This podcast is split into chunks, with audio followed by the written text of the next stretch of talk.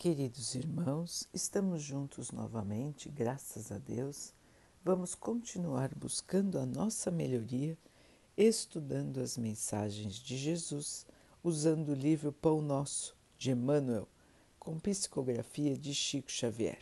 A mensagem de hoje se chama Crer em Vão, pelo qual também sois salvos, se o retiverdes tal como vô-lo tenho anunciado se não é que crestes em vão. Paulo 1 Coríntios 15, 2 Assim como acontece a muitas flores que não vão atingir a frutificação na estação adequada, existem inúmeras almas nos serviços da crença que não alcançam em longos períodos de luta terrestre a iluminação de si mesmas por terem acreditado em vão nos trilhos da vida.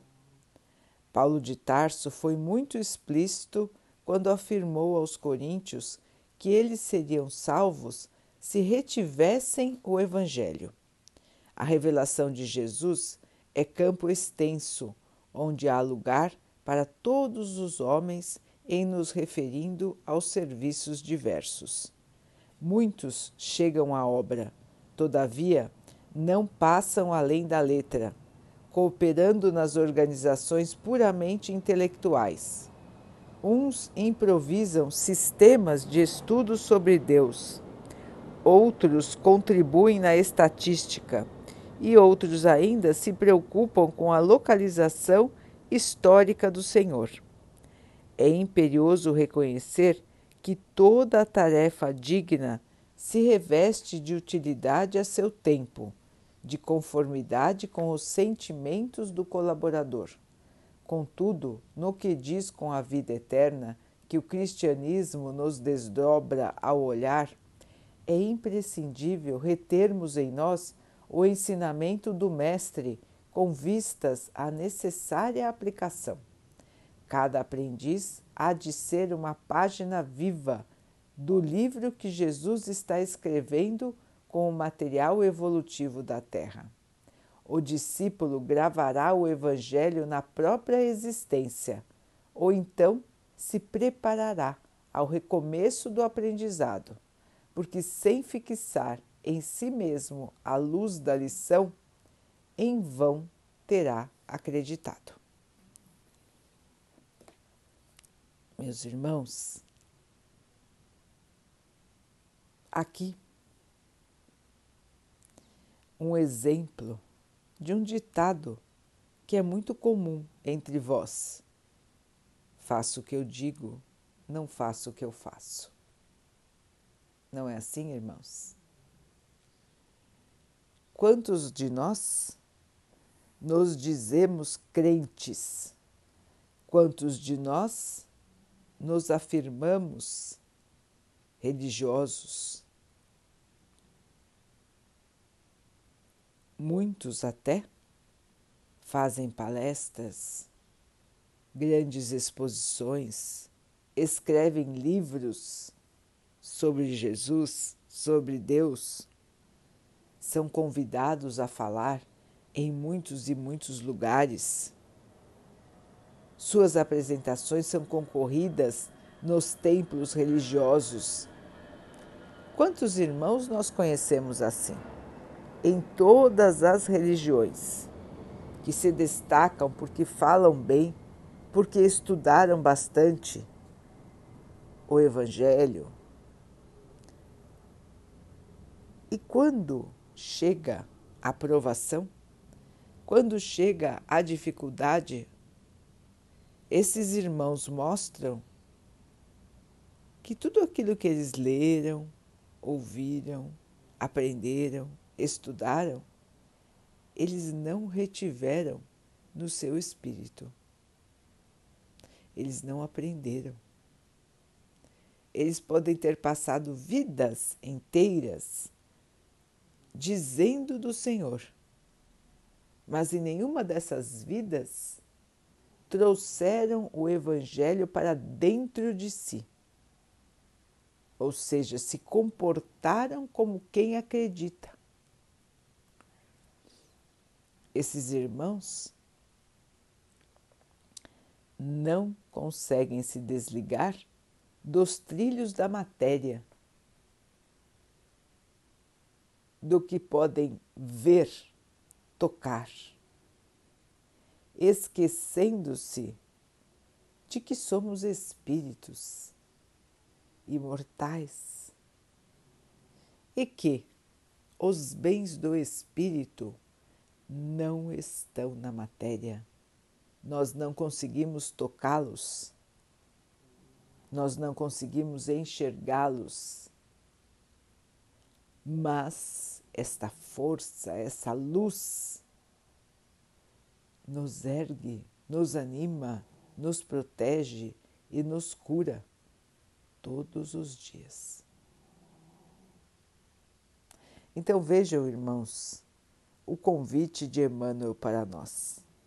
Que sejamos páginas vivas do Evangelho de Jesus, do Evangelho que Jesus continua escrevendo sobre o desenvolvimento do seu rebanho, dos seus irmãos. Ele aceitou a missão de nos guiar para a luz.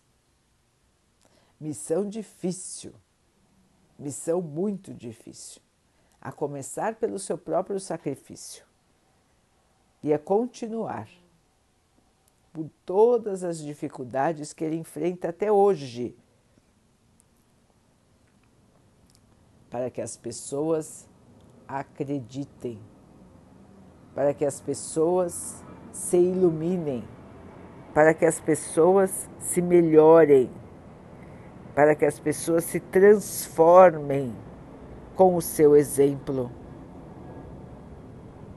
Lembrando, meus irmãos, que de nada adianta a transformação exterior, de nada, de nada adianta procurarmos os templos, procurarmos as escrituras, se nós não estivermos dispostos a encontrar Jesus. Parece um convite simples, não é, irmãos? Os irmãos vão dizer: Não, mas eu acredito. Eu sou crente em Jesus. Eu sigo a minha religião. Que bom, irmãos. Mas nós seguimos realmente Jesus? Nós realmente acreditamos no seu Evangelho e nós aplicamos o seu Evangelho em nossa vida todos os dias?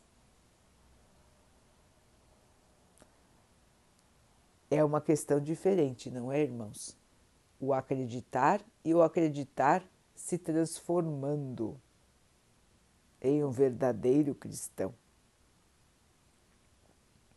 Existe uma grande diferença aí. O acreditar da mente e o acreditar do espírito, do coração, do sentimento, da essência. É esta fé, meus irmãos, que nós precisamos desenvolver em nós, que ainda falta para a maioria dos habitantes da Terra nós até compreendemos, nós entendemos as lições, mas na hora de aplicar, vem a dificuldade, vem a enorme dificuldade. Porque nós nos deixamos levar pelos obstáculos da vida material, pelos sinais da vida material nós muitas vezes nem esperamos acontecer alguma coisa. Nós já nos angustiamos antes de que ela aconteça, como se estivéssemos abandonados, como se não acreditássemos em nada, como se não tivéssemos nenhum amparo e como se o nosso Pai não nos amasse. Quantas e quantas vezes isso não acontece conosco, irmãos? Nós queremos que tudo aconteça exatamente como nós desejamos. E quando as coisas não acontecem do jeito que nós desejamos, nós nos desequilibramos. Algumas vezes partimos para a revolta, outras vezes para o desespero. E poucos, poucos se mantêm em equilíbrio, se mantêm em oração, se mantêm na fé.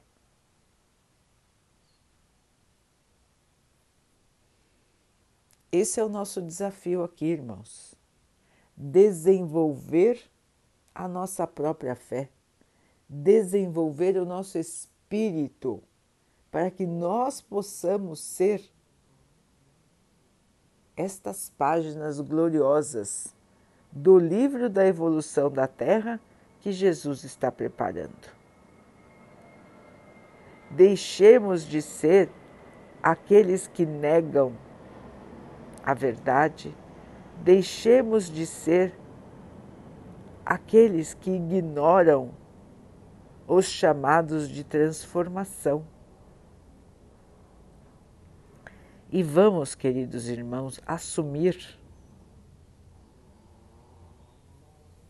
as rédeas do nosso próprio espírito.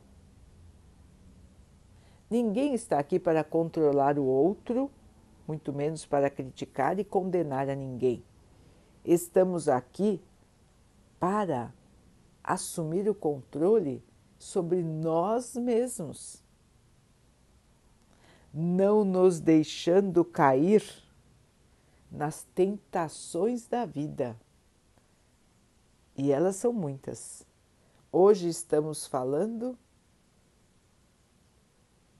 em escorregar em cair na crença. Estamos lembrando aos irmãos uma fala de Paulo, que disse naquele tempo, no seu tempo, não é, irmãos? Quantos e quantos anos atrás? Já explicou às pessoas que se elas não tivessem o Evangelho de Jesus em suas vidas, elas não seriam salvas. Então, meus irmãos, é hora, é mais do que hora, de nós recomeçarmos as nossas jornadas interiores, olhar para dentro de si e fazer uma limpeza, uma purificação de tudo aquilo que ainda nos atrapalha dos pensamentos negativos, do medo, da angústia, da falta de fé, do rancor, da inveja, da raiva e do ódio. Tudo isso, irmãos, nós temos que tirar do nosso coração, do nosso espírito.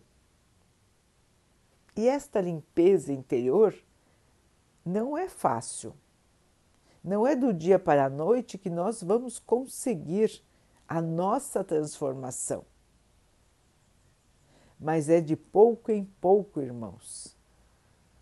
É criando o ambiente para a mudança. É se modificando na hora quando estiver preparado. E é, acima de tudo, acreditando na palavra do Mestre e aplicando esta palavra em nossas vidas. Assim, queridos irmãos, não estaremos passando o nosso tempo aqui na Terra crendo em vão, como disse Paulo, e sim aproveitando todas as bênçãos que o Evangelho traz para a nossa vida, nos comportando como Jesus nos ensinou, com fé, com esperança, com força, com paz. E levando esse exemplo de tudo que nós aprendemos aos nossos irmãos. um exemplo não só da palavra, mas um exemplo da atitude. Esse exemplo, irmãos, é o mais importante de todos. É a atitude no bem, é o amor em ação. Assim, queridos irmãos, vamos nos transformar,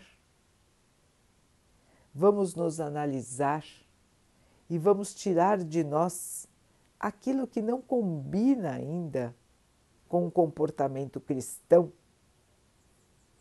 Vejam, irmãos, que nós somos um espírito que atua 24 horas por dia. Atuamos enquanto estamos acordados e atuamos também em espírito. Assim, é todo momento importante para a nossa evolução. É todo instante aquele em que podemos, enfim, nos transformar. É difícil, irmãos? Sim. É impossível? Não. Portanto, precisamos de força de vontade, determinação e uma fé forte que nos mantenha de pé em todas as circunstâncias da vida, que nos ampare a não cair nas tentações.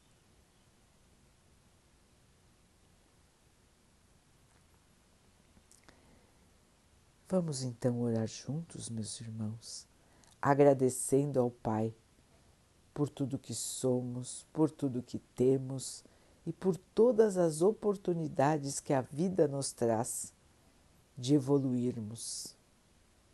Que possamos aprender a encarar as situações com a fé que Jesus nos transmitiu, que possamos nos comportar como ele se comportaria se estivesse em nosso lugar.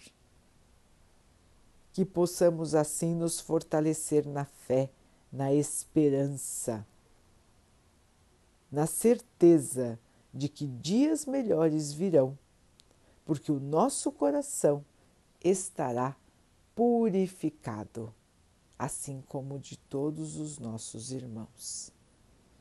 Que o Pai possa nos abençoar e abençoe também a todos os nossos irmãos.